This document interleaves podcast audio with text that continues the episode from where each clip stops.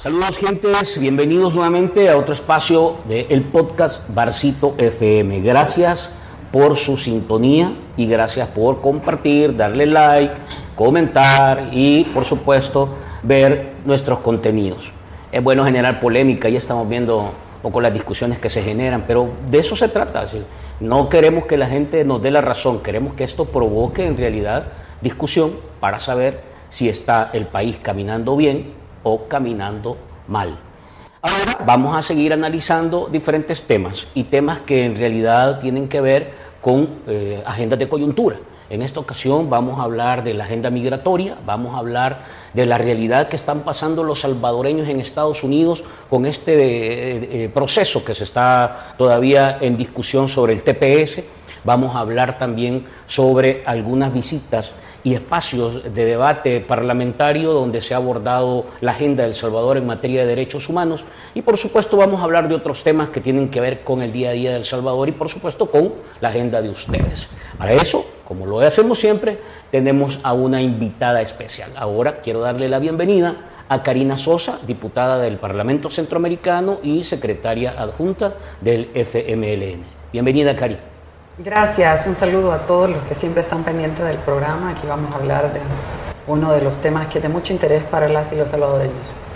Karina, estaba viendo hoy precisamente, vi que publicabas una, hoy o ayer, no estoy muy seguro, pero vi que publicabas una intervención en un foro eh, de parlamentarios eh, de, una, de, un nivel mundial que se reunieron recientemente en, un congreso en Argentina y abordaban eh, una temática relativa a los derechos humanos.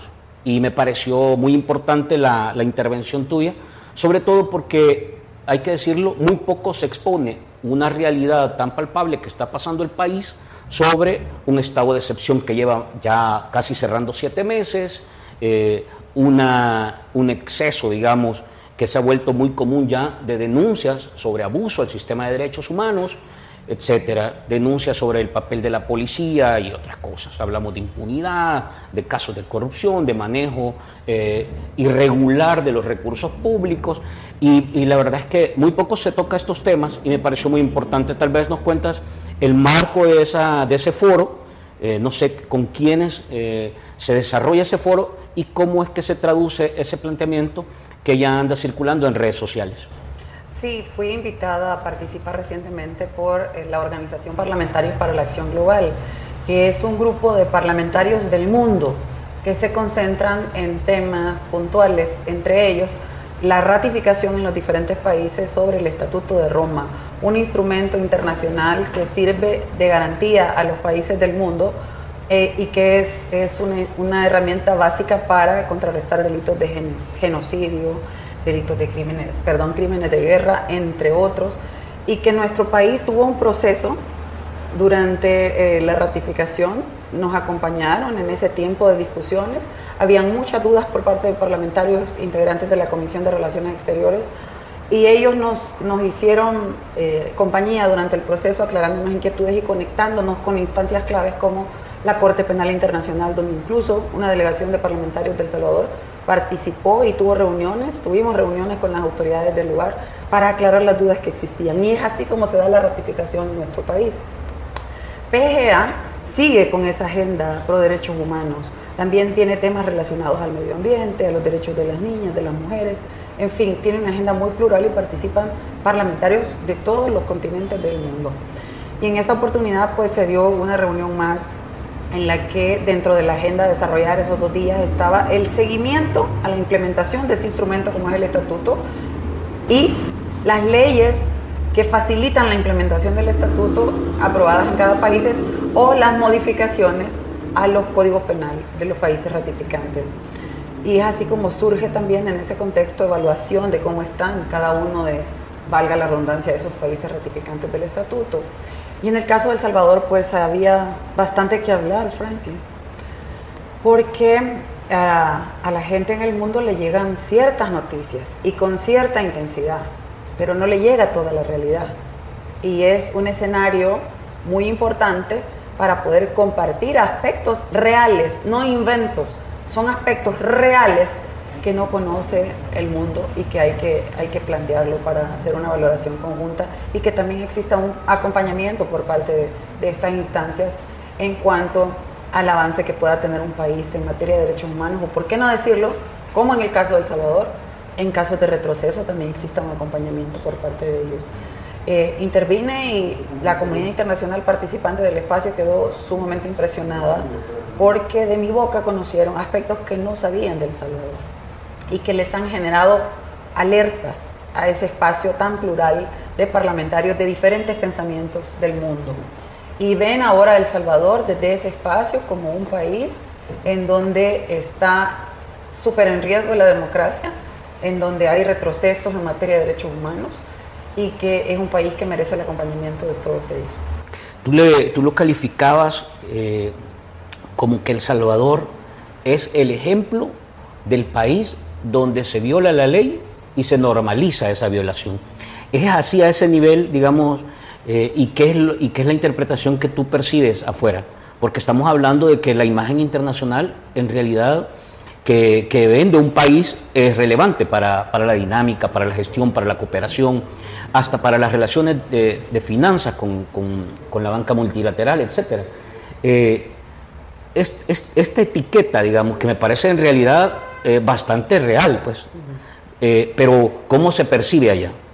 Sí, yo les mencionaba que El Salvador se está convirtiendo en un referente y que aunque ellos no lo consideren, está siendo un referente para eh, sus poblaciones, para los nuevos políticos que puedan ir surgiendo en cada sociedad, porque van a querer imitar y adoptar un estilo prepotente y con todas las características que tenemos en este país de un autoritario, lo van a querer reproducir en el mundo. Entonces no pueden haber, no pueden, les decía yo en mi intervención, la interpreto, no pueden ver a El Salvador como un caso aislado, sí. porque se está convirtiendo en algo que otros le están prestando atención y que lo van a querer reproducir. Y esa reproducción es un atentado mayor a la democracia de los países, porque sí, El Salvador es un referente de que aquí se viola la constitución, se hace lo que quiere con leyes secundarias, con el poder que se pueda tener desde algún cargo y nadie dice nada, no pasa nada, es normal.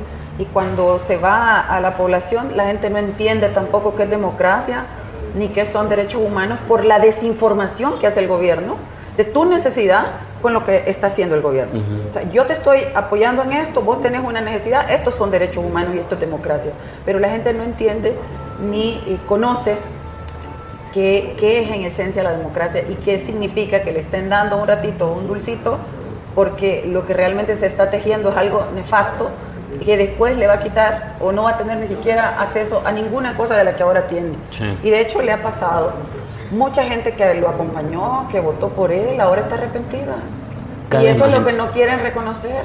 Porque, y entonces le dan volumen a otras cosas y lo suenan esas cosas hasta con parlantes extra mm. para que la gente descontenta que está saliendo de sus mismas entrañas no cobre la connotación que va a cobrar en algún momento. Por Karina, más que le bajen volumen. Hace unas semanas, vamos a cambiar de tema, te voy a llevar con varios temas que, que más o menos traigo por aquí. Hace un par de semanas, eh, bueno, ya un, hace un par de semanas, quizá un, un, mes o un par de meses, te vimos haciendo una serie de visitas, eh, eh, digamos, de, de, gestión y de lobby para comunicación con eh, Estados Unidos. Tal vez nos cuenta un poco el recorrido y posterior a eso también te vimos presentando una iniciativa eh, pensada en el TPS y en, y, en, y en la comunidad de salvadoreños que está bajo este, esta situación, digamos, difícil. Eh, como familia y, y, y, comunitariamente. Cuéntanos un poco cómo percibiste ese contacto allá en Estados Unidos con gente de congresistas, con gente, digamos, que, que trabaja en, en, el ejercicio diplomático y cuáles eh, los detalles con los que tú más o menos eh, has avanzado en esta iniciativa que se ha presentado? Porque hemos visto algunas reacciones posterior a eso. Pero antes de hablar de reacciones, cuéntanos un poco de qué se trata esta visita y cómo se traduce eso en estas iniciativas que se han presentado, tanto en el Parlacen como en el Congreso Nacional. Sí, eh, bueno, ante el abandono que se ha dado por parte de la autoridad salvadoreña a un segmento de nuestra población que no se fue por deporte, a otro país como en este caso Estados Unidos. Y se siguen yendo, y que hay que decirlo, porque se ha incrementado la cifra. Pero, pero eh, eh, eh, en términos específicos, los TPS no se fueron a hacer ejercicio, sí, claro. a jugar un deporte, se fueron por una necesidad concreta en un momento determinado y lograron bajo sus propios esfuerzos que la autoridad de Estados Unidos en, en cierto tiempo les diera una asignación de un estatus temporal que les daba un respiro y les facilitaba fundamentalmente trabajar, que es por lo que la gente se va. Me voy para trabajar, para tener mejores condiciones de vida para mí y mi familia. Esa es la visión por la que se va por la que decide salir alguien del país y convertirse en migrante. Pero ellos lo lograron con su esfuerzo y han tenido el acompañamiento de los gobiernos que estuvieron en turno para poder cabildear, siempre pensando en un estatus permanente, pero lo que se lograba en esos momentos eran prórrogas de 18 meses para ampliarles 18 meses más su permiso de trabajo. Y tenían un acompañamiento. Digan lo que digan porque ponen a gente que no está informada o malintencionada a desinformar la realidad cuando estamos en una era tecnológica, te metes y das un par de clics en internet y revisas la historia de esta lucha. O sea, no es que uno se la invente, está ahí, búsquenla tuvieron el acompañamiento de los gobiernos. El FMLN los acompañó. Esto le molesta a bastante gente. Me tiene sin cuidado, es la realidad y no la puedo ocultar. Los acompañamos. Ustedes veían que el canciller de la República de aquel entonces, Hugo Martínez, estaba en Senado, en Congreso, en Departamento de Estado, buscando ese acercamiento con quienes toman la decisión. Nunca, nunca, nunca, nunca dijimos ni estamos diciendo que somos nosotros los salvadoreños, las autoridades salvadoreñas, las que vamos a definir las legislaciones en Estados Unidos o cualquier país o las políticas públicas de cualquier país. Eso es absurdo. Y no revuelvan las cosas. Una cosa es quién decide y otra cosa es quién acompaña a su nacional. Y no justifica absolutamente nada el abandono de este gobierno el hecho de que Estados Unidos decida. Sí, ellos deciden, siempre ha sido así pero en la autoridad los acompañamos y ellos tienen la obligación de acompañarlos, no jugar con ellos. Antes, Franklin, no solo iba el canciller, iba una delegación de diputados, diputadas, íbamos de la Asamblea Legislativa de los diferentes partidos y participábamos de ese cabildeo. Incluso a veces lo hacíamos conjunto con los TPS, a veces por separado, y nos encontrábamos en los pasillos de Senado y Congreso varias veces nos hemos encontrado con ellos en, esa agenda para ellos mismos, pero ellos sentían un respaldo.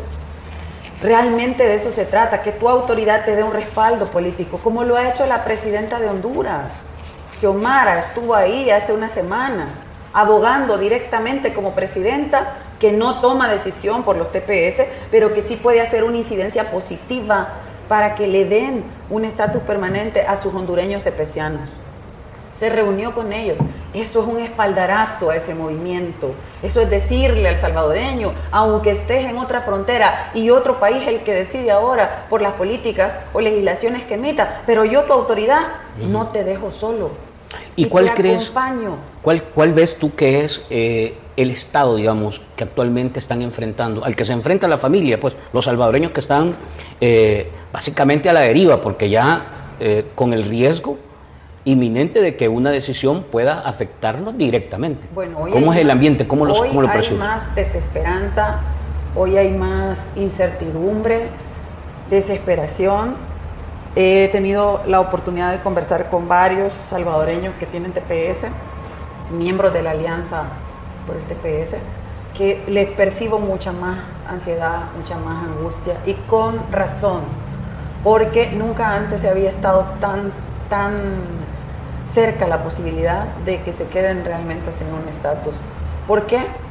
Porque eh, ustedes recordarán, no me dejarán mentir, el presidente de este país hizo alarde de una jactancia manifestando que a raíz de que él era el presidente de este país y estaba el presidente Trump, presidente que impulsó muchísimas políticas antimigrantes, poco, poco fácil creerle que iba a hacer algo a favor de los migrantes.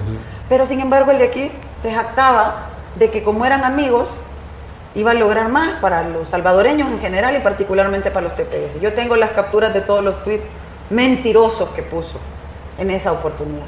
Y vendió que había logrado un año más, después de que se había supuestamente terminado, logró un año más para los TPS.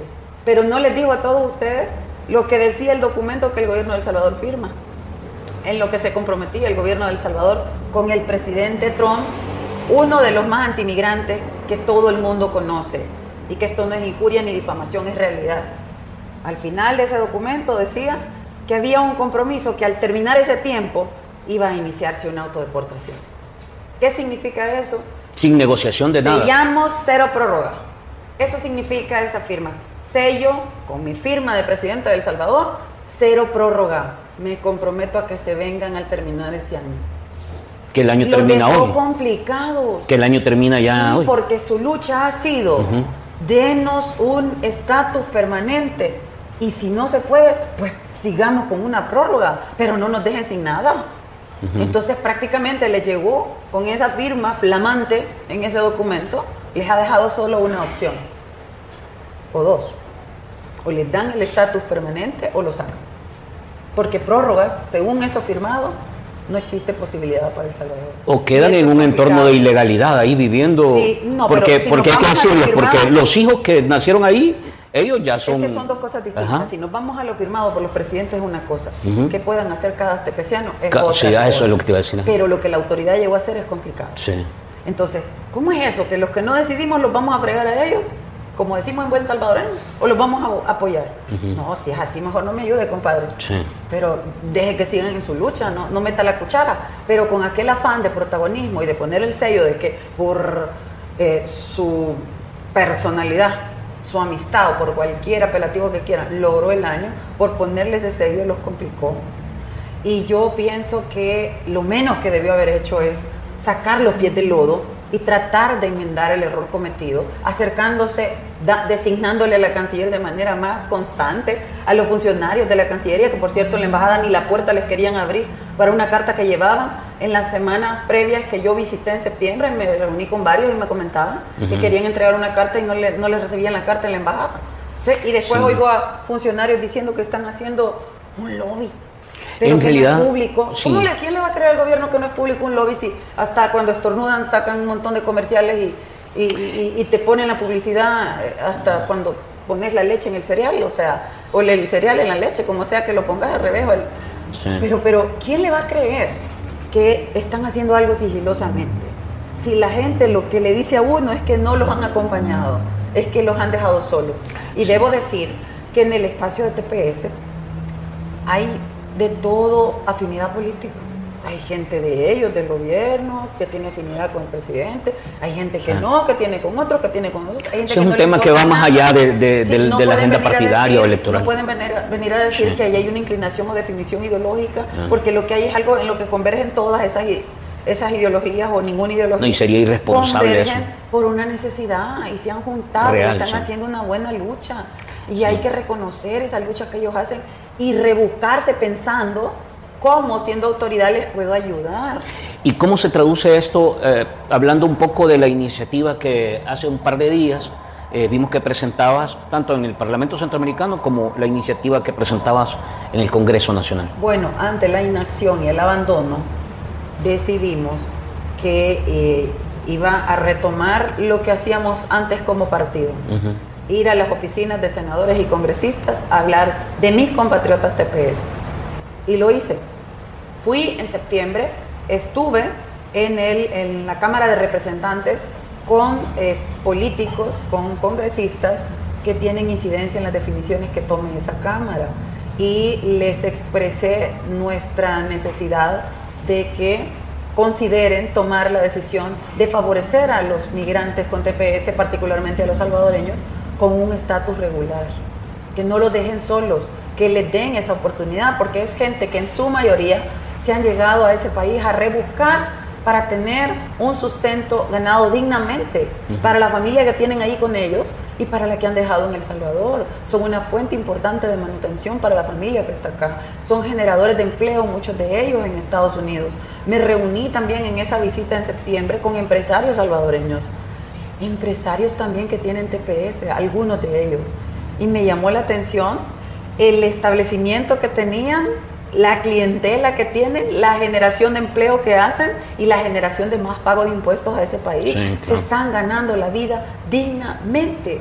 merecen, merecen porque se han recontra que te matado trabajando y siendo buenos ciudadanos en un país que les abrió las puertas con oportunidades laborales, que no son tan fáciles tampoco, no es que tocan y se abre la oportunidad, no, se han rebuscado. Todos estos aspectos se los ponía en la mesa a cada congresista con el que me reuní y hablé como salvadoreña, hablé como diputada, que le preocupa El Salvador, que le preocupa la realidad de los migrantes, que le preocupan los TPS. Fui a abogar por los TPS, con la claridad de que no soy yo la que decido, lo deciden allá. Pero tampoco me voy a quedar con los brazos cruzados y como dicen por ahí, que nos quieren hacer sentir como los aplastados y los de la esquina, que me da tanta risa porque para que nos toquen el interior está bien fregada la cosa. sabemos quiénes somos, qué queremos hacer y en qué queremos contribuir con la población salvadoreña. Y este es un tema en el que queremos contribuir, así es que hacemos lo que nos toca. Como diputada hice lo que me toca, pero el gobierno tiene que hacer lo que le toca ya los TPS están haciendo lo propio, su lucha. No la empantanen, no la politicen, actúen, hagan lo que les toca, lo que les corresponde como autoridad. Y ya dejen de echar la culpa al pasado. Asuman, ahora están ustedes, asuman y acompáñenlos, aunque yo ya no estoy seguro de cómo los puedan recibir porque ya están llegando a la cola, al cierre de todo. Porque esto empezó a correr hace ratos. Porque tiene cuánto ya en, en el gobierno el presidente y su gabinete. No tienen dos meses no es que no están aprendiendo, ya tienen un ratito de estar ahí. Y ese ratito, estos los, los, TPS han estado luchando solos, no, no puede ser. Entonces, cuando eso pasa, nosotros vamos, platicamos en Senado y Congreso, tuve reuniones también con organizaciones que trabajan tema de derechos humanos, me reuní con cerca de 8 o 10 organizaciones, y con otros políticos y por supuesto con TPS, para poder hablar de cómo vemos nosotros la situación de ellos y abogar por ellos. Después de eso, y con la plática generada ya con los, con los que pude intercambiar, que son eh, TPS, me vine con una iniciativa del Parlamento Centroamericano, que por cierto estaba realizando sus sesiones aquí en El Salvador. Presenté una iniciativa de pronunciamiento, de acompañamiento a los TPS. En esa iniciativa van incluidos los ciudadanos de Honduras, a quienes también se les está terminando el TPS, pero que no tienen firmada autodeportación. Y también se les está terminando a Nicaragua y Nepal. Entonces la iniciativa iba abarcando las nacionalidades que tienen que ver con nuestra región, que es Salvador, Honduras, Nicaragua. Y fue bien recibida por todos los diputados del Parlamento y la acompañaron. Votamos todos por unanimidad el respaldo. En dos sentidos iba la iniciativa. Uno, respaldo. En el Parlamento Centroamericano. En el Parlamento Centroamericano, votando los de manera unánime, todos. Sí, todos los países de la región, incluyendo República Dominicana, que no tiene TPS. De manera unánime y el respaldo y, el pronunciamiento iba en dos sentidos. Uno, respaldando a los TPS, a su lucha. Y dos, exhortando, oigan bien la palabra, exhortando a quienes van a decidir, exhortando al gobierno, al gobierno de Estados Unidos a que tome en consideración todos los aspectos de la vida cotidiana que implica que estén estas nacionalidades allá y todo lo que le dan a ese país para que les dé un estatus permanente. En ese sentido iba y fue aprobada. Después de esa iniciativa aprobada, iniciativa nuestra en, el, Parlamento, vine a la Asamblea Legislativa. Porque me, o sea, me rebalsa el silencio de la Asamblea Legislativa, el primer órgano de Estado. Y dije yo, ¿cómo es posible que un ente regional como el Parlamento Centroamericano, en donde se converge con diferentes nacionalidades, demuestre capacidad de ponerse de acuerdo y acompañar a todos estos ciudadanos, donde van salvadoreños, y cómo es que el gobierno y la autoridad salvadoreña no pueden. No dice nada. Y estamos hablando que son cerca de 235 mil familias de las nacionalidades que mencioné, las que tienen en riesgo su, su TPS. Pero de esos 235 mil, la mayoría son salvadoreños. 165 mil son salvadoreños. Y la región se solidarizó con todos, pero ahí el grueso son salvadoreños. Como es que la Asamblea Legislativa no puede decir nada? ¿Y cómo viste la, la, actitud del Parlamento? ¿Y cómo has visto eh, la reacción del gobierno? Porque ya hubo reacción al respecto. Hablando de la iniciativa que presentaste acá. Fueron dos iniciativas. Una era que la Asamblea se pronunciara en los mismos términos que ya lo hizo el Parlamento Centroamericano, que no tiene ningún problema porque la Asamblea en esos términos ya se ha pronunciado en el pasado. Sacamos cerca de seis o más pronunciamientos durante mucho tiempo acompañando a los TPS. Y esas asambleas que votaban esos pronunciamientos era una votación unánime la que le daban a los TPS. Hablando de que se, se, pide una exhortación a... Dos cosas, respaldo como ciudadano salvadoreño, como... Como instituciones, como, gobierno a, la comunidad. Como primer órgano de Estado a tus salvadoreños en otro territorio. Y en segundo, el exhorto a la autoridad que decida que tome la mejor decisión en favor de ellos. Eso es de cajón. Así han sido los pronunciamientos en la Asamblea Legislativa y han votado todos los partidos políticos. Es sorprendente lo que pasó estos, días. Esa era una pieza que pedíamos, un pronunciamiento, y la otra era que la canciller explique qué ha hecho a favor de los TPS. Ella y todo su staff de funcionarios. ¿Qué han hecho a favor de los TPS? Porque hay una incógnita en, este ciclo tan grande, una súper incógnita de cuál ha sido su papel. No se le ha visto en Senado, no se le ha visto en Congreso. Una vez vimos al presidente reunido casi a la fuerza con, con parte de la organización de, de, la Alianza por el TPS, que lo agarraron en la calle y él creía que un selfie querían. Y les decía, venga, me voy a tomar el selfie. No, que no queremos un selfie, queremos una reunión con usted, presidente. ¿Cómo nos va a acompañar? Y fue así como obligadamente se sentó y se comprometió. Única vez que se vio con ellos. Y ahí han quedado a su suerte. Entonces, ¿qué están haciendo? Queremos saber. La población se merece saber, sobre todo la familia de los que están con TPS que están aquí y los TPS que están allá. ¿Y cómo viste la reacción de...? 16 votos de la Asamblea Legislativa para el pronunciamiento. Vergonzoso. Ah, es que como hoy no hay un boleto de avión para ir a cabildear, y como hoy está en riesgo que puedan volver a ser diputados si hacen algo que al Señor Todopoderoso le incomode, no, hoy no me importan los TPS. O sea que los diputados aquí, así, literalmente le dieron la espalda a la gente, a la gente, a los salvadoreños allá. Así es, porque preponderaron su propio interés, más allá de darle un espaldarazo y un acompañamiento. No, yo quiero seguir siendo diputado. Y si hago eso, me van a vetar como aquel que le quitaron la presidencia. Le dieron trato de chiquitilín, como decía yo, chiquirrín, como nos decía todo, le dieron trato de chiquirrín. Entonces los otros no quieren que le den el trato de chiquirrín. Quieren tener afianzado su puestecito. Entonces a ustedes no les importan. Pero antes sí. Hasta se peleaban y soy testigo por subirse en el avión e ir a ese cabildeo. Ah, pero cuando organizábamos, cuando organizábamos en la Comisión de Relaciones Exteriores viajes para ir en bus o en microbús a la frontera, con suplentes me mandaban la presidenta con unos dos propietarios y los demás suplentes. Pero para ir al avión a Washington hasta se peleaban los propietarios por estar en el cabildeo por los TPS. Y la respuesta... Y ahora 16 votos. Y están tratando de engañar porque hubo un partido que saca un comunicado diciendo que acompaña a los TPS, pero ahí tiene escaños en la asamblea que no apretaron el botón esos diputados que están en esos escaños. No apretaron el botón y quisieron sacar ese comunicado queriéndole hacer creer que están con ustedes y no lo están a mucha gente, y digamos que eso es normal, hay que decirlo que son diputados que no tienen dominio propio. Son diputados que si no reciben una orden desde Casa Presidencial no están autorizados a hacer nada, si es malo o bueno, independientemente de eso. Entonces me parece que lo que viste ahí en esa, en esa resolución nada más reafirma un poco el tipo de político que, es el que eh, tiene, digamos, el gobierno ahí.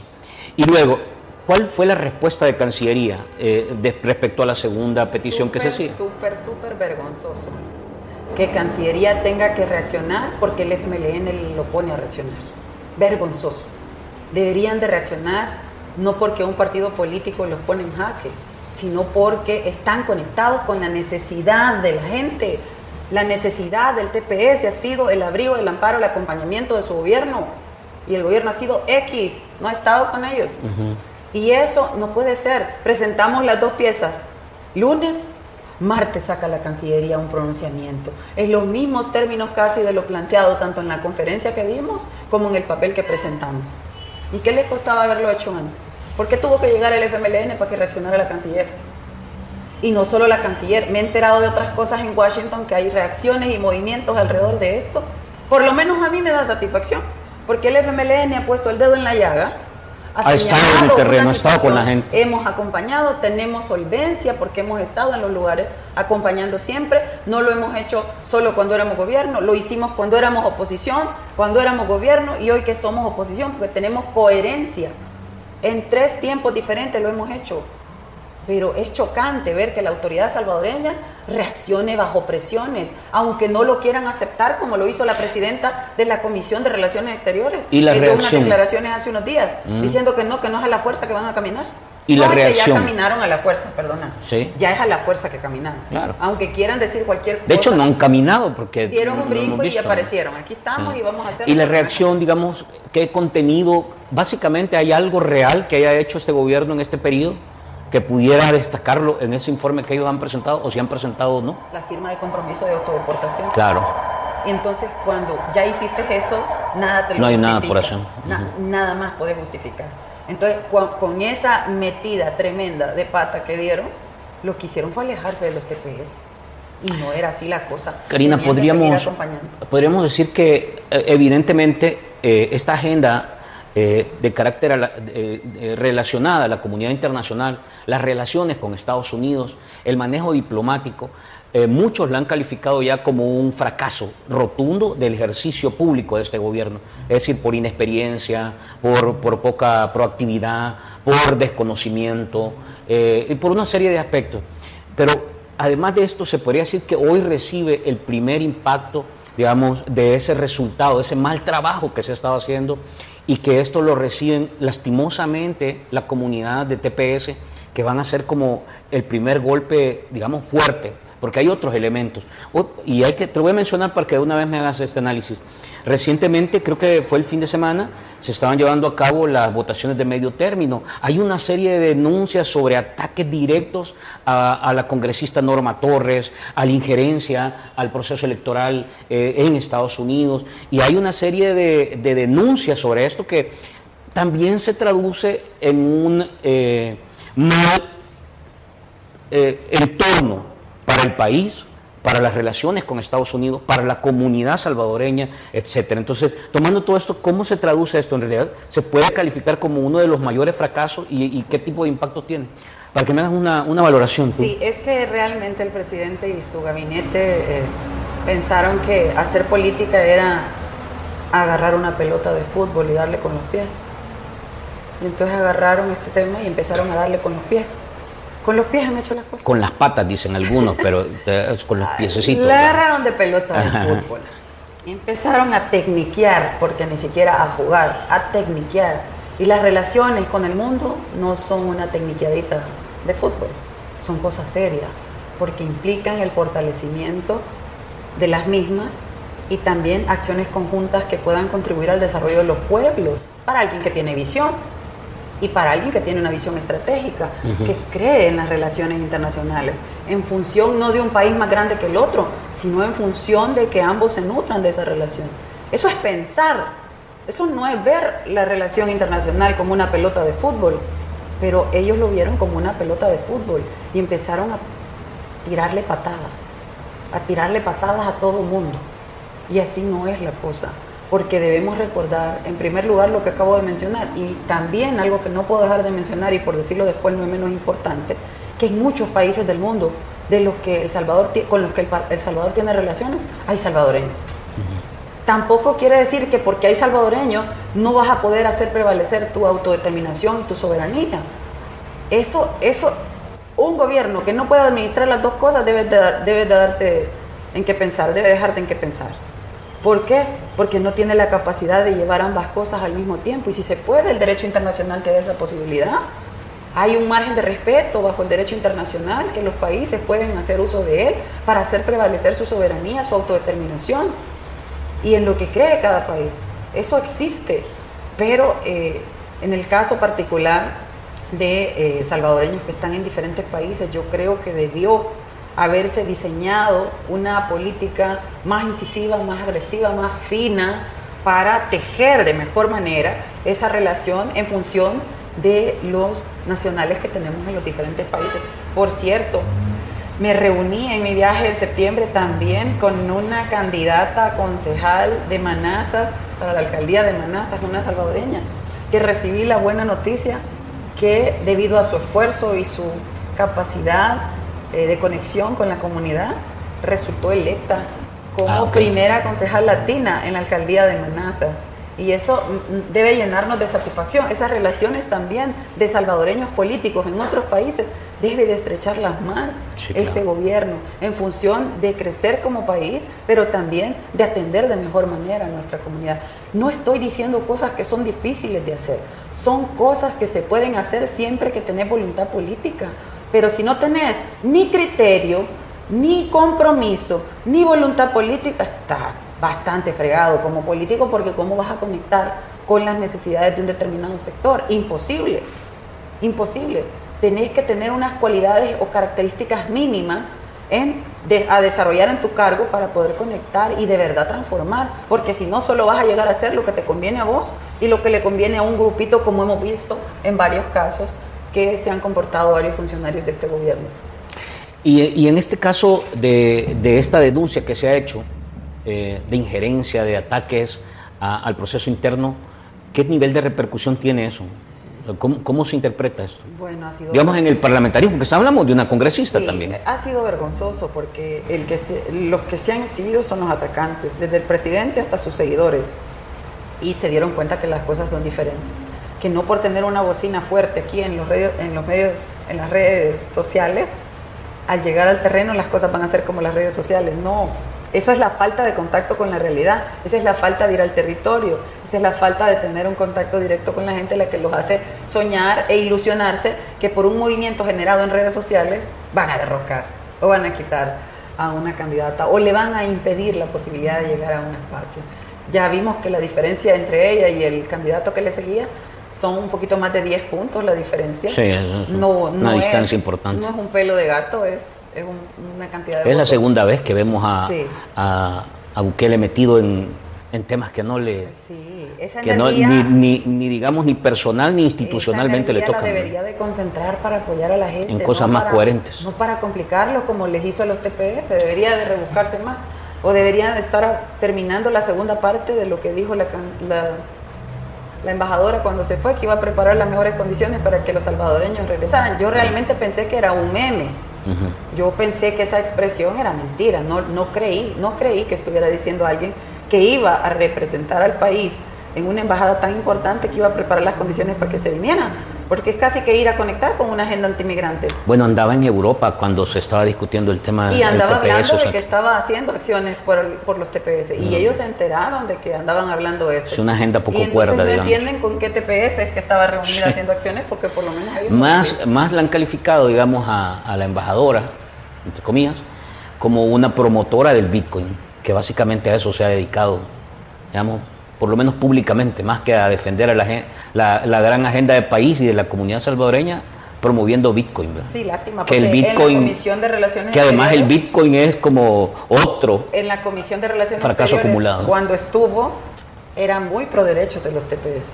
Hay grabaciones en la Asamblea Legislativa, que era en discurso muy pro derecho y se sumaba a los esfuerzos que proponíamos y ejecutábamos en la comisión. Pero ahora que tuvo la oportunidad en el terreno, se ha dedicado más a la agenda del presidente que a la agenda humana y que le interesa a todos los salvadoreños. Es que la responsabilidad que pueda tener un funcionario debe procurar, porque es, debe ser difícil para algunos, pero deben procurar ponerse una camiseta país, no una CIAN, sino una, una azul. Ya ni Cian, porque uno no sabe es camiseta de Bukele, porque ya no sabes ni de qué partido luego. Sí, o de color que sea, pero... Te quiero preguntar otro tema que tiene que ver con esto y luego nos quedamos con algunas agendas más locales. Eh, voto en el exterior. Tiene que ver con la comunidad salvadoreña allá y de otros también. Hubo una reforma, no, no te he escuchado opinando sobre esto y por eso quiero consultarte cuál es tu opinión respecto a esta reforma que se sacaron de la manga en unas dos, tres días. Lo, montaron, de hecho quitaron al diputado de Gana que se atrevió a decir un par de cosas que, no, que, que a él le parecía que no se hacían bien. Al día siguiente aparece corrigiendo la plana y dijo que no quería decir eso. Pero bueno, aprueban una reforma, ya está lista, eh, ya está aprobada. Muchos dudan de que eso se traduzca en algo, digamos, que, fortalezca la democracia y, más ha venido reafirmando esa, ese sentir de un evidente fraude que se puede marcar en, el proceso electoral. ¿Cuál es la lectura que haces tú, Karina? Yo lo dije en una entrevista hace un par, un poco más de meses, hace como tres meses, y decía que para mí el presidente ha segmentado en categorías a los salvadoreños en el exterior. Y la categoría que es más cercana a sus intereses es a la que le da preponderancia.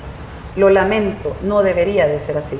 Deberían de estar todos en el mismo plano, pero para él hay segmentos. Y los que más le interesan son los que van a votar. Los demás no existen. Y lo digo con propiedad, porque he estado en frontera, Guatemala, Honduras, y he visto el abandono del migrante de a pie, del que se va allagando o ampollando sus pies en ese camino de la ruta migratoria, el que va a expensas de un coyote, el que se escapa a ahogar en el río, ese está completamente abandonado. Así como ven a los TPS, solo que en una condición quizás más complicada, porque van en un camino rodeado de múltiples complicaciones y de cosas que lo convierten en una presa fácil a caer en manos de crimen organizado, de narcotráfico, eh, tráfico de órganos, entre otras cosas. Entonces, esos no existen, los TPS no existen, los irregulares no existen. Ah, acá están los que me interesan. Voto en el exterior.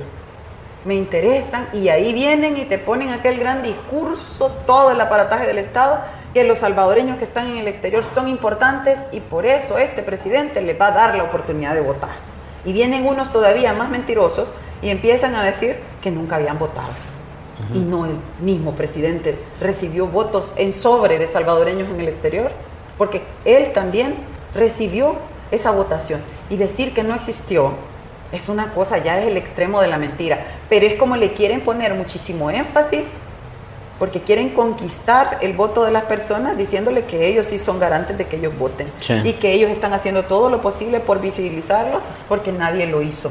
Entonces hay, una hay bastante preocupación, eh, Franklin, por el tema de cómo se va a manejar el tema de voto en el exterior si existen los suficientes candados para garantizar muchas cosas desde la secretividad de la persona hasta la garantía que efectivamente es el ciudadano que se dice en un documento de identidad, vencido o no, si es ese de verdad el que va a votar vía electrónica. ¿A ti te genera confianza? ¿Dirías que es un proceso que, que tiene los mínimos, digamos, de, de garantía? A mí no me genera confianza.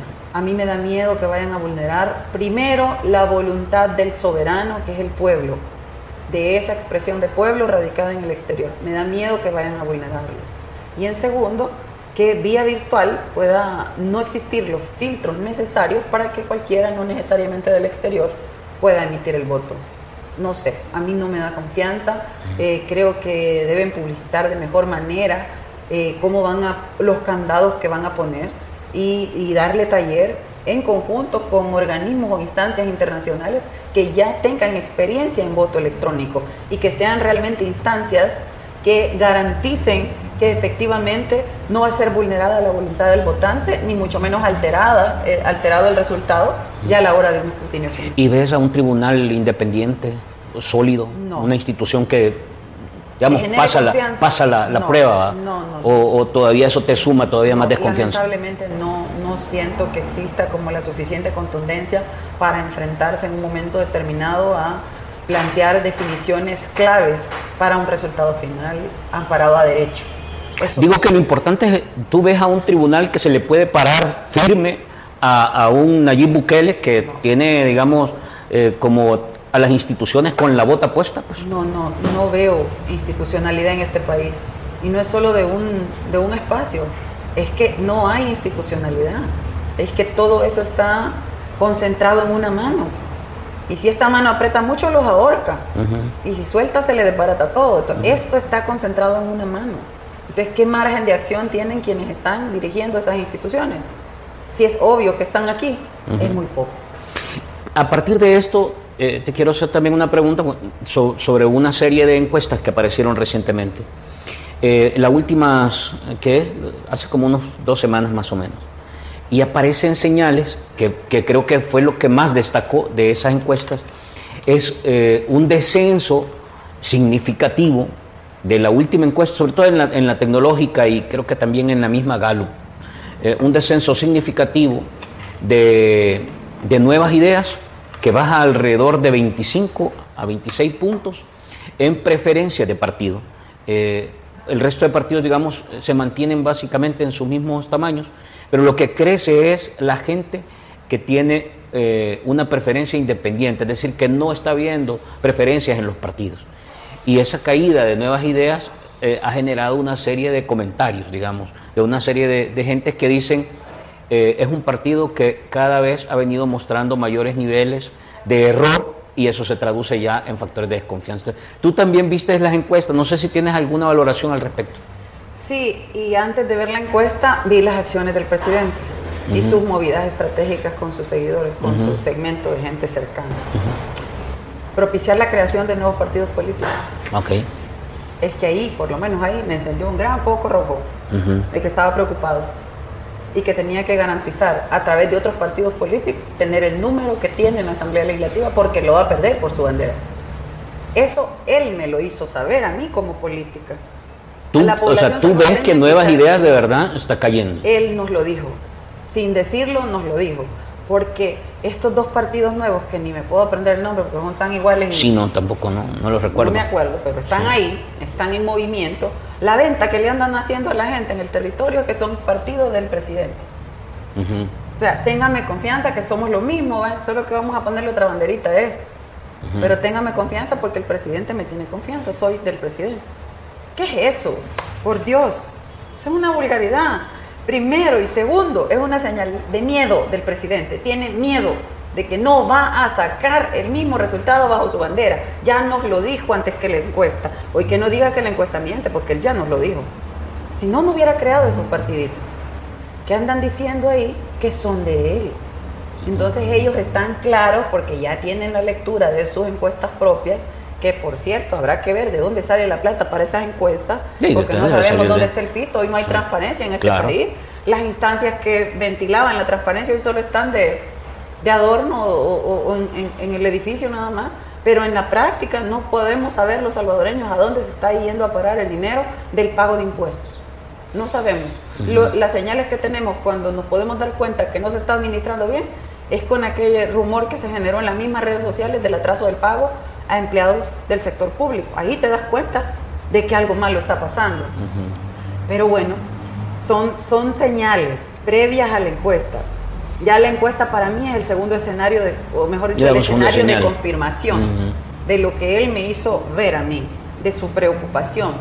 Porque crear otros partidos es buscar garantizar que los diputados que ya no va a sacar aquí los pueda sacar con estos partidos y como se ven como, como hizo ahora con el PDC, con Gana, con este PCN. Porque a eso se los desapareció. Se los, consumió. Sí. Si ustedes ven en las encuestas ya ni aparecen ni rayita, ni en rayita aparecen. Hasta el, que nos decía Chiquilín, ni en rayita aparece en la encuesta. Nosotros aparecemos por lo menos ahí, pero ellos ni en rayita, ya no existen. ¿Por qué? Perdieron su identidad. Se pegaron así a la piel del presidente como una garrapatía y empezaron a chupar sangre, chupar sangre, no pueden decir nada porque los más los excomulgan, políticamente los aniquilan. Entonces están pegaditos como garrapatía, desaparecieron en, algunos le llaman eh, como parásito, eh, vivir de, de pegártele a un, a un ente mayor. No tuvieron agenda propia, se pegaron. Entonces, al no tener agenda propia, desaparecieron. Entonces, como ya no tienen probabilidades de seguir, hay que crear unos nuevos que vayan en la lógica de lo que hemos tenido en la Asamblea, porque no vamos a tener lo mismo. Eso es una realidad inminente. El tema del aplastamiento que le han hecho a los alcaldes en los territorios, eso se les va a devolver en las próximas elecciones. Eso Porque la gente ha entendido que si su alcalde no ha reaccionado con problemáticas en su comunidad es porque el presidente no le da dinero al alcalde porque es de otro partido. Y en el peor de los casos, Franklin, de su mismo partido. Porque ahí hay preferencias que no las pueden tapar con un dedo. Eso te iba a preguntar. Eh, ayer vimos una publicación del FMLN denunciando una vez más este tema de, manejo mediático de la agenda de los, de los, alcaldes y de una convocatoria y de un anuncio de renuncias. Eh, ¿Cómo leen ustedes todo esto? Porque esto tiene que ver con la asfixia financiera, eh, la anulación del FODES, la poca capacidad que tienen. De hecho, algunos municipios han dicho que trabajan mediodía, o sea, eh, en realidad tenés como empresas en quiebra ahí ya no van a poder funcionar. Pero ¿qué es lo que está pasando eh, electoralmente y políticamente? ¿Qué es lo que están haciendo con los municipios y cómo esto se traduce a, este, a estos anuncios de renuncia y la activación de nuevos partidos? Persecución política, así se llama, persecución. Y hay niveles de acción. Hay unos con los que de una vez se van y los llevan a la cárcel. Hay otros que les empiezan a generar un movimiento de desgaste previo a otras acciones y en este caso, como es el de los alcaldes, que no, estos cuatro no es la primera vez que nos la hacen como partido, tienen el mismo modo operando, no cambian nada. Los mandan a llamar, los presionan, o te salís del frente, o te echamos a la corte, o te echamos a la fiscalía, o te vamos a hacer esto, a probidad. Es lo mismo les han dicho a todos. Entonces, o salís del frente o te hago esto. Y entonces es ahí donde varios han tomado esa decisión de salirse. Pero mi abuela decía, a la fuerza ni el agua es bueno. Ni el agua. Presionen todo lo que quieran, aprovechen su fiesta, desen gusto en la piñata ahorita. Hagan toda la persecución que puedan, porque el poder no es eterno. Por más que lo quieran eternizar en este país, no lo van a lograr. El poder no es eterno, lo van a tener un tiempo. Y ahorita están buscando aplastar con el tiempito de poder que tienen, después viene la vuelta. Y ellos están haciendo persecución con nuestros alcaldes y aparentemente teniendo éxito, que realmente yo no lo llamaría de éxito. Porque cuando tenés a alguien con el brazo doblado, ¿cómo va a caminar a tu lado? Sí, es sometimiento. Es complicado, es bien difícil y no son logros. Y es como son de tontos porque te lo sacan eso. Ellos sacaron primero la carta, el diario El Salvador sacó primero la carta y un día después obliga a que den conferencia. De hecho, ahora me confirmaban que la persona que moderó la conferencia de los alcaldes es empleada de Capres. O sea que es una cosa también absurda. Vaya, vamos más lejos. ¿Quién paga el hotel? De la conferencia de los alcaldes, sí, digo. ¿Quién paga el hotel? Porque en un hotel dieron la conferencia. Los alcaldes que no tienen dinero. Sí. No, no son y el invitado del FODE. No son los alcaldes, es dinero del Estado en función de la persecución política. Por eso no quieren transparencia en este país. Mm. Por eso, porque están jugándole sucio, no únicamente a los partidos políticos, sino a la población, porque a usted le hacen creer que estos se están yendo porque están enojados con nosotros o porque ya no se sienten cómodos. Ya aburre, si es trillado lo que están haciendo. Algunos también. el brazo para que caminen y vayan a hablar mal del otro. Algunos también eh, eh, califican esto como cortina de humo para tapar los temas que, la gente deje de ver que todo está caro, que el frijol subió, que el Bitcoin no sirvió, que la otra cosa no sé qué, y que sigamos hablando de, la, de los temas y la agenda que le interesa. Es que así nos la vamos a pasar los cinco años. así nos la vamos a pasar porque así han sido los tres y así lo que viene, ojalá y mis palabras no se cumplan, pero va a intensificar esa agenda de show, de sensación y de persecución. Eso viene más intenso porque está más cerca la elección y él necesita mostrarle a los que me están viendo que es fuerte, que es contundente, que tiene poder, que él es el que se hace sentir, sin importar qué es lo que va dejando en el camino. Entonces esto él lo va a intensificar, muy probablemente puede ser parte de su estrategia. Pero como les repito, a la fuerza ni el agua es buena. Y él puede generar ahorita todo el movimiento que quiera bajo presión y dar un aparente golpe más a un partido político con el que no se cansa. Yo me pongo a pensar, ¿y qué tan fuerte puede haber sido el trauma que le generó el FMLN? ¿Qué tan fuerte es ese trauma que hasta hoy en día no puede vivir en paz? Eh. Hay que pedir por su alma porque no tiene paz, no tiene tranquilidad, vive pensando cómo atacar al FMLN, cómo vengarse del FMLN ¿Y por qué? Pues no al final dicen que somos los de la esquina y que no existimos y que nos morimos. Y entonces, pues, ¿cuál es la energía concentrada contra nosotros? Viva como funcionario el tiempo que le toca y actúe por el país. Deje en paz a la oposición. ¿Cuál es el miedo? Y no usted es el todopoderoso, pues. ¿Cuál es el miedo que le puede tener a la oposición? ¿Cuál es el miedo que le puede tener al FMLN?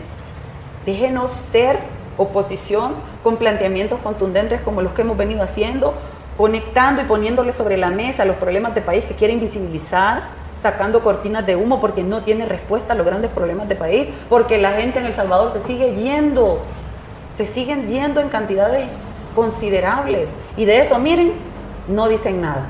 De la pérdida de miles en el Bitcoin, mira, nadie dice nada. Bueno, hasta una entrevistadora de CNN, creo que era, le estaba diciendo, ¿qué dirá el presidente de El Salvador hoy que llegó a no sé cuánto, bajo 15 mil a 16 y algo anda ahora.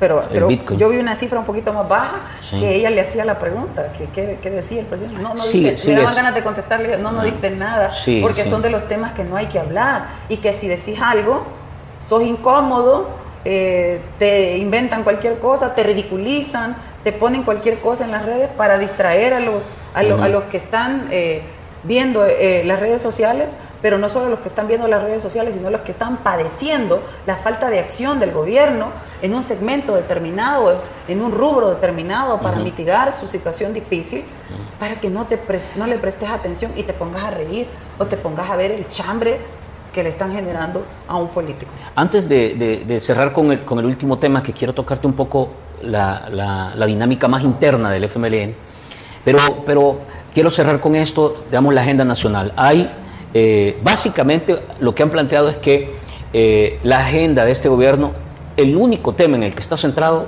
es eh, la seguridad. Y, y, sobre esa base ha venido ampliando los niveles de intervención y cerrando los espacios de derechos. Y ahora se aprueba recientemente una última reforma para intervenir telefónicamente, para ampliar la intervención telefónica, dándole la autoridad al fiscal para que él pueda ordenar a quién eh, intervienen o no. Y además exigiéndole a las telefónicas una serie de aspectos para que puedan dar información de pe a pa de las personas que, contratan los servicios. Y hemos hablado, digamos, tecnológicamente con expertos de qué es esto y básicamente dicen una invasión absoluta de lo que es tu vida privada.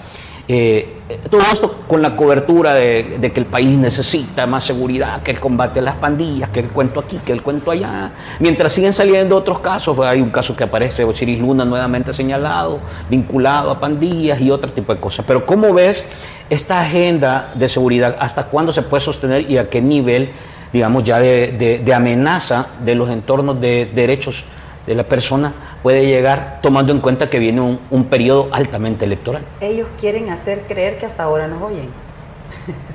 hasta ahora lo hacen público, pero eso ya lo venían haciendo. Y realmente debo decir que cualquier autoridad que fuera, la que estuviera en turno, que busque atender necesidades de la población, esa acción es positiva. Yo no puedo ignorar eso. El quererle cambiar la vida a alguien es positivo. El punto es cómo lo haces y a costa de qué lo haces. Y también las acciones implementadas por cualquier gobierno de cualquier color deben ser evaluadas. Debes medir el impacto que ha tenido tu decisión trasladada o en una legislación o en una política pública. Tenés que tener un mecanismo para medir ese impacto, porque ¿qué es lo que, querés, lo que querés lograr? Es el bienestar de la gente. Pero si vos al hacer tu medición te das cuenta que hay una parte que se ha beneficiado de la acción, pero hay una mayoría que está afectada, obvio que tenés que redireccionar la decisión tomada y reafinar tu política para que sea mucho más y mejor acertada. Pero eso es lo que está viendo. de la gente. Yo lo que estoy viendo cada día es más miedo por parte de la población que vive en zonas identificadas como zonas, zonas pobres en realidad también. Porque lo que al final se está haciendo es criminalizar la pobreza, porque vos estigmatizás en qué lugares viven pandilleros y entonces vos tiras una tarraya en esos lugares. Y no todos los que viven en esos lugares, no todos son pandilleros. Y esto lo sabe el país entero. Y también saben que hay un montón de familias en este país que en este momento están llorando a sus seres queridos que no tienen nada que ver con un pandillero y que es injusto que por vivir en una zona roja o marcada como zona de pandillas, pague las consecuencias. como pandillero y esté en una cárcel y su madre, su padre, su familia, sus hijos, su esposa, su compañera de vida estén llorándolos. Y hay casos más graves en los que esa persona que se ha ido detenida era el sustento de toda la familia. Y hay fallecidos. Tenés que medir lo que estás haciendo. Tenés que medirlo. No es que no vas a atacar la delincuencia. Esa se ataca y se combate de manera contundente y ahí no hay nada que discutir. Se hace y punto. Pero con los inocentes no los inocentes no pueden ir en el mismo huacal que los maleantes. Aparten a los maleantes, saquen a los que no tienen nada, que ustedes saben que son muchos. Hasta gente de ustedes ha caído en eso. No puede ser. Y porque digamos esto, nos empiezan a señalar aquí como defensores de mujeres. Sí, difamar y una cosa Y creen que así nos van a callar. Ay, Dios. Afinen bien, porque no es así como se calla alguien que está diciendo lo que ustedes saben que no es correcto. Porque saben que no es correcta mucha acción y hay abuso de autoridad, y hay detenciones arbitrarias, y hay casos de muertes en los penales que te queda la gran incógnita, ¿quién lo mató? ¿Se mataron entre ellos mismos o fue la autoridad? Es grave, eso es grave. El país en realidad está, está cruzando una situación donde requiere mucho político valiente, con carácter, y también eh, decidido a defender aquellas cosas en las que cree. Habrá que ver si siguen apareciendo, porque en la Asamblea en realidad está bien claro por dónde se oyen las voces. Y yo creo que voces como la tuya sí son en realidad significativas en momentos como estos. A ver qué más pasa en este ciclo que viene, porque este ciclo va a ser altamente electoral. Y ahí las, antenas y la agresividad y, y la difamación, y eso básicamente es la característica de mucho lo que trabaja el ejercicio que está ahora gobernando. Te quiero preguntar para cerrar, Karina. Eh, han cerrado como FMLN un ciclo con, una convención en la que se aprueba una, una reforma, digamos, quizás una de las, de las más amplias en los últimos varios años. Eh, se cierra con, con, ese proceso. Hay todavía voces eh, disonantes pero ya el frente viene a una etapa en la que va a requerir eh, cerrar filas y enfrentarse a, un ciclo, ciclo electoral nuevo, a un ciclo político que, básicamente eh, requiere abordar eh, como, como, como, proyecto político este nuevo momento. cuéntanos un poco cómo cierra ese ciclo, qué se está haciendo con, con estas diferencias que están apareciendo aún dentro del debate interno y, cómo se está preparando el FMLN para esta nueva etapa en la que definitivamente se va a requerir eh, un partido de izquierda, un partido, digamos, una fuerza política con trayectoria, con arraigo territorial y que se logre conectar, quiero yo, con, con esas voces de oposición que cada vez definitivamente, hay que ser honesto, uno escucha cada vez más voces de oposición y más voces que exigen que se transparenten las cosas, que se corrijan aquí, que se afuera, adentro, etcétera. Entonces, eh, ¿cómo, ¿cómo, me podrías resumir este último, como digamos, espacio? de un partido en resistencia como el FMLN, estamos obligados a ver la meta a la que queremos llegar. Obligados.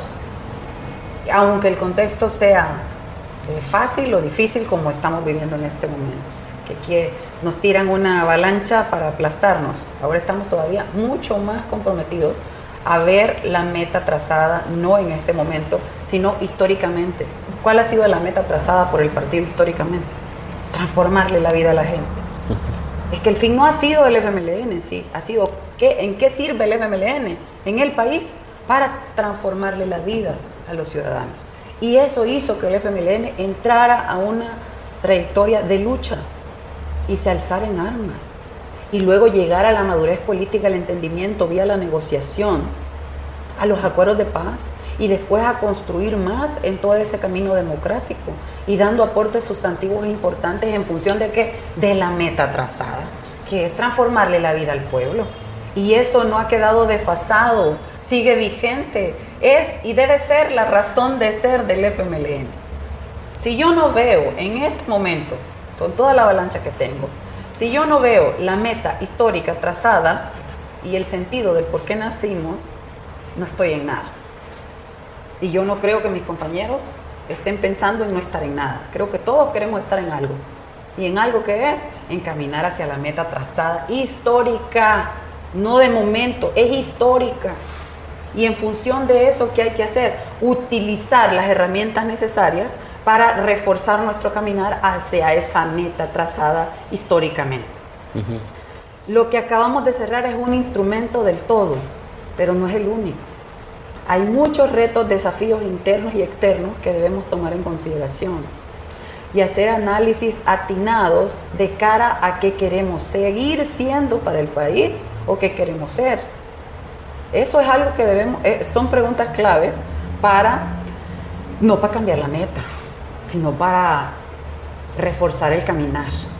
Y eso es clave. Entonces, hemos empezado en esos pasos importantes que el que se salga por otro lado creo que eh, estará complicándose en sí mismo porque hay una convergencia y una coincidencia de caminar de manera firme, fuerte, resistiendo, sí, pero también avanzando hacia la meta trazada.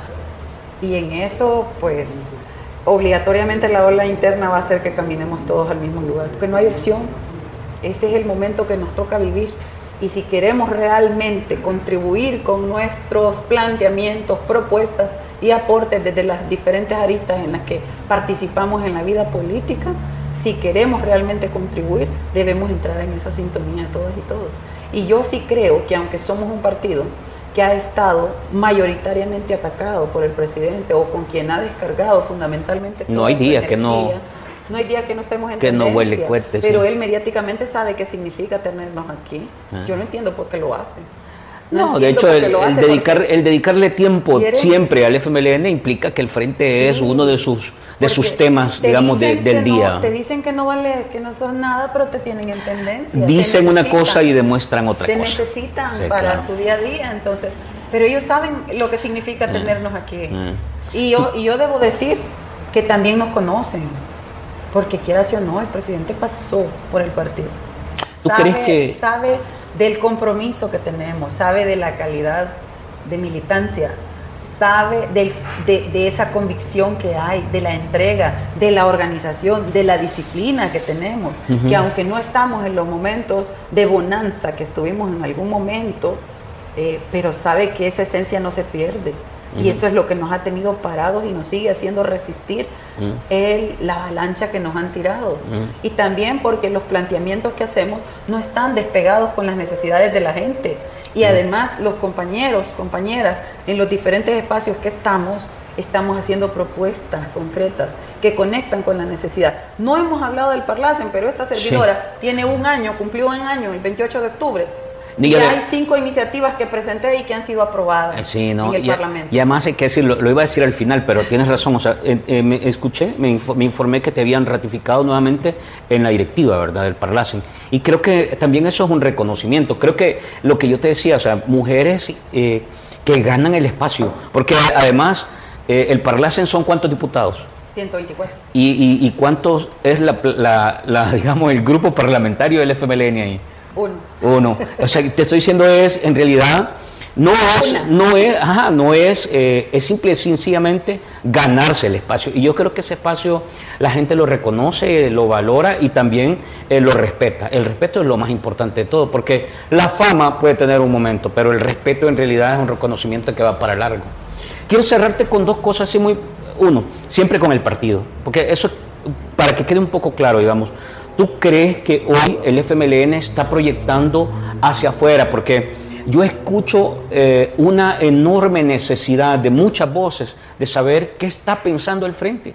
No te estoy hablando de gente del FMLN, sino de oposición, de académicos, de, profesionales, de empresarios. ¿Qué está pasando con el frente? ¿Tú crees que el frente está cerrando esta etapa que tú me has dicho, eh, proyectando más unidad, más coherencia, más sintonía, o todavía hay cosas que deben despejarse para enviar ese mensaje. ¿Y qué mensaje es el que se está enviando a ese, a ese segmento importante de la oposición que ve todavía en el frente y que probablemente eso preocupa mucho al, oficialismo? A ver, yo voy a hablar de manera muy franca. Retos y desafíos han habido y habrán. Eso no tiene límite ni fin.